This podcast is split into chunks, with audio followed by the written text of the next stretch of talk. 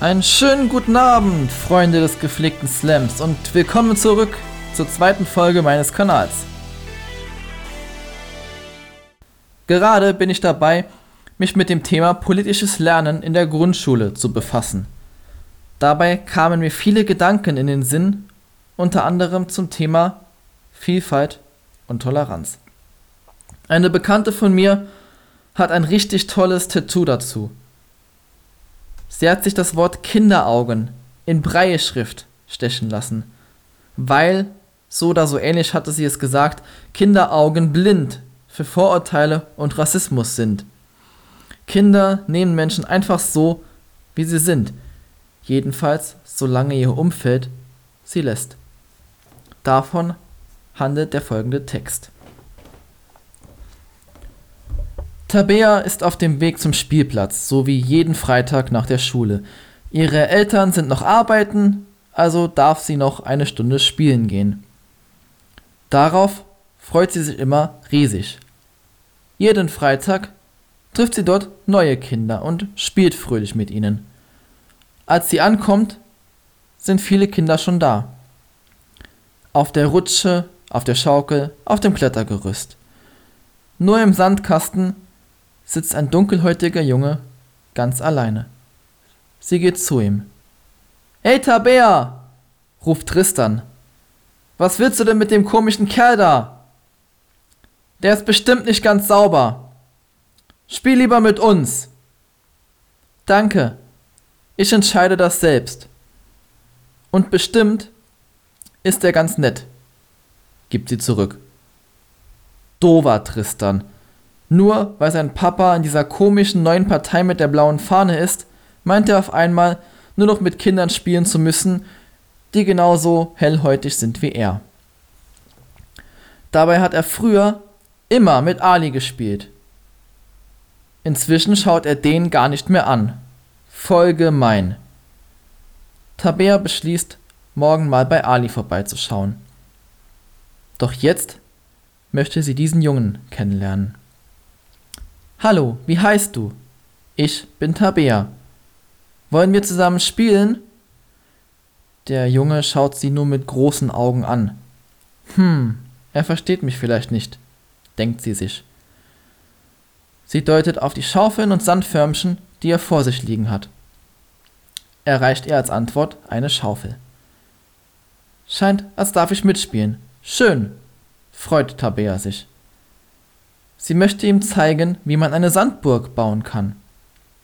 Er schaut ihr sehr interessiert dabei zu. Dann hilft er ihr beim Bauen. Zusammen kreieren sie eine richtig große, schöne Sandburg. Als sie fertig sind, fangen sie an, mit kleinen Stöckchen Dinge hineinzumalen. Tabea malt Sonnen und Blumen und Sonnenblumen. Der Junge schreibt seltsame Linien und Punkte in die Burg, die Tabea nicht versteht. Dann, ohne Vorwarnung, nimmt er die Schaufel und haut die Burg klein. Tabea sitzt daneben und starrt ungläubig auf die Trümmer. Dann fängt sie bitterlich an zu weinen. Sie hatte sich doch so viel Mühe gegeben. Warum hat er sie kaputt gehauen? Die Tränen rinnen ihr übers Gesicht, also vergräbt sie es in ihren Händen. Sie möchte nicht, dass die anderen Kinder sie weinen sehen. Leider zu spät. Tristan hat es mitbekommen und steht prompt vorm Sandkasten. Er plafft den Jungen an. Hackt es dir? Bringt man in deiner Heimat kleine Mädchen zum Weinen? Entschuldige dich gefälligst! Der Junge bleibt stumm.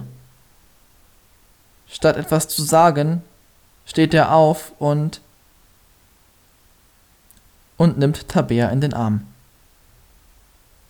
Tabea ist ganz komisch, aber nicht schlimm komisch.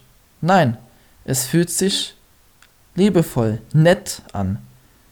Er scheint sich entschuldigen zu wollen. Da reißt Tristan den Jungen von ihr weg. Lass deine dreckigen Pfoten von ihr, Ausländerschwein! Er holt zum Schlag aus. Stopp, sofort! brüllt Tabea ihn an und ist mit einem Satz zwischen den beiden Jungs.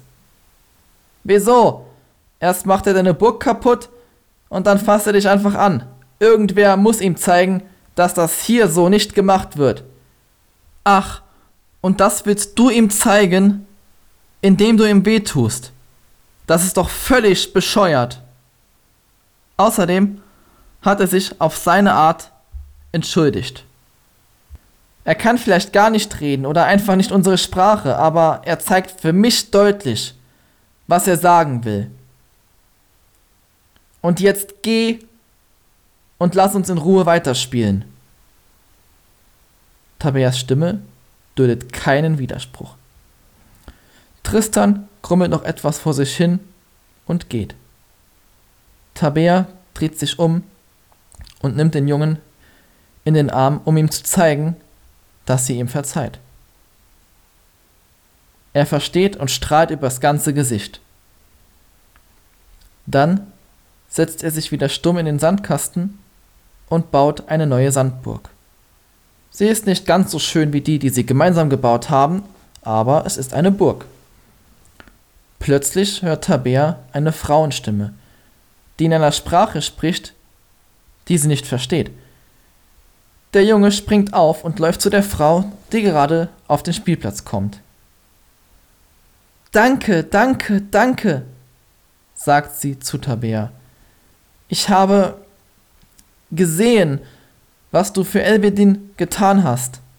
Ihr Deutsch ist sehr brüchig, aber Tabea versteht sie. Habe ich gern gemacht.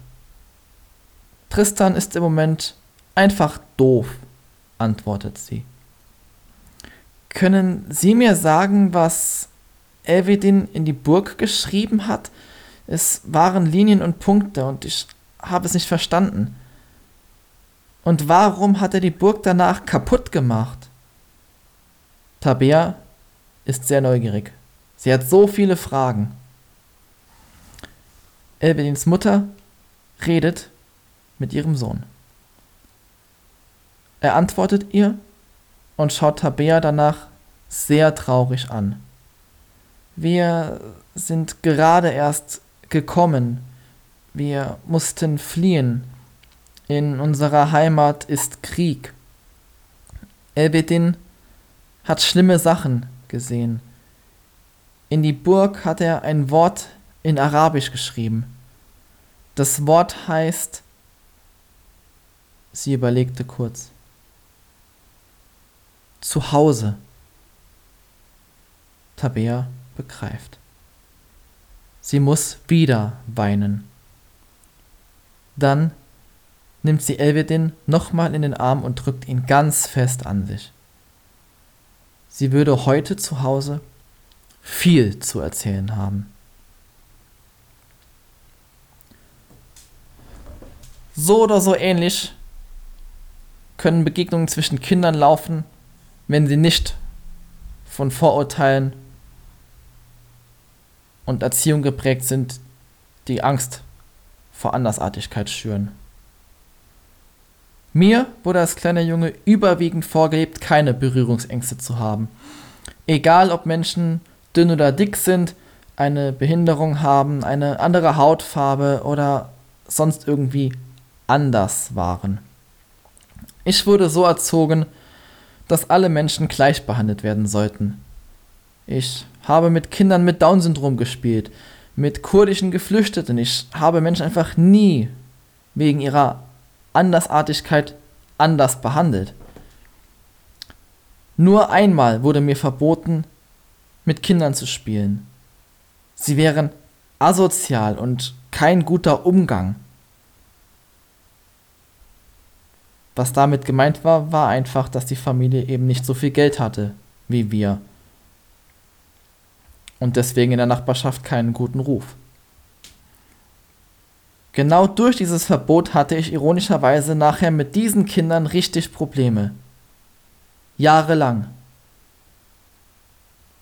Mit anderen, in Anführungsstrichen, Asozialen, habe ich dann später Freundschaften geschlossen, ohne dass es mir in irgendeiner Weise geschadet hätte. Im Nachhinein betrachtet wäre es wahrscheinlich besser gewesen, mich auch in dieser Hinsicht einfach Kind sein zu lassen, denn es hätte mir einige Verfolgungsjagden und auch Schlägereien erspart. Meine Frage an euch lautet nun, wie wurdet ihr von zu Hause aus politisch erzogen? Welche Werte und Normen wurden euch vorgelebt und wie haben sie euch beeinflusst? Schreibt es gerne als Kommentar unter den Post bei Facebook. Ich freue mich auf eure Beiträge. Macht's gut und bis bald, euer Slimisto.